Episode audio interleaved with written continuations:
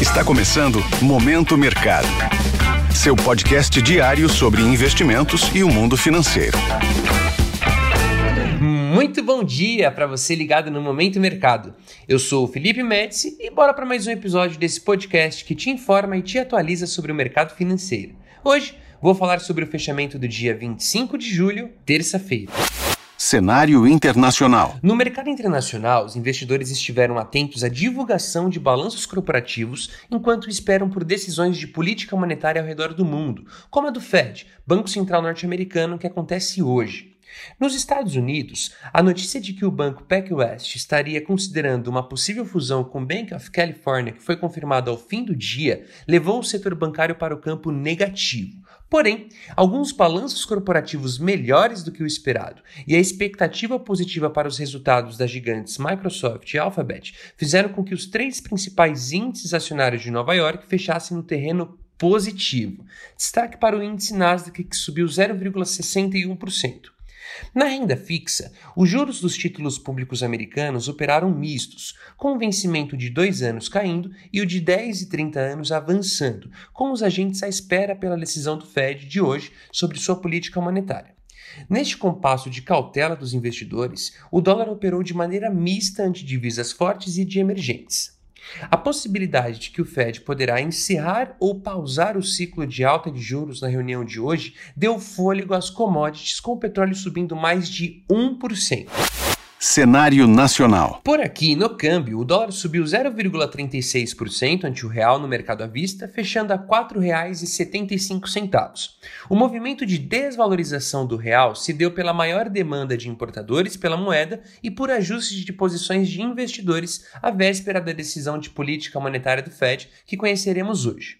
Na renda fixa, as taxas dos contratos de juros futuros cederão em todos os vencimentos, favorecendo as posições aplicadas, isto é, que ganham com a queda das taxas.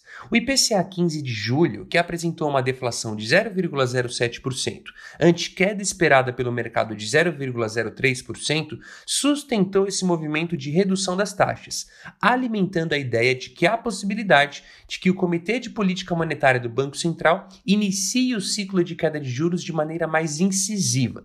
Na bolsa, com a deflação do IPCA 15 de julho aumentando as apostas de um corte de meio ponto percentual na Selic meta na próxima reunião do cupom, o Ibovespa engatou o quarto ganho diário com uma alta de 0,55%, retornando ao nível dos 122 mil pontos, no maior patamar de fechamento em quase dois anos.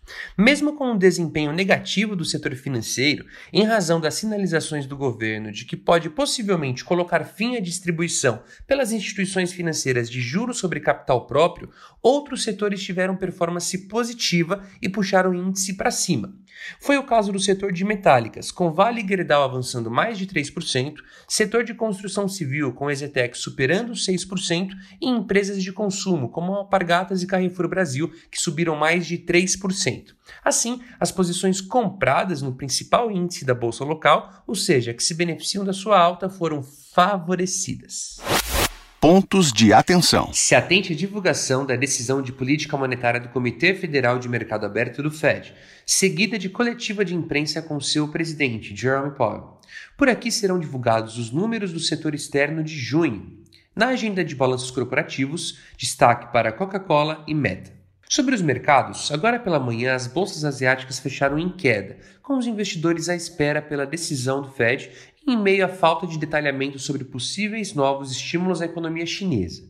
As bolsas europeias e futuras de Nova York operam mistos, com os agentes no aguardo de balanços corporativos e da decisão de política monetária do Banco Central norte-americano. Desta forma, termino o Momento Mercado de hoje, agradeço a sua audiência e um excelente dia. Valeu! Esse foi o Momento Mercado com o Bradesco, sua fonte diária de novidades sobre cenário e investimentos.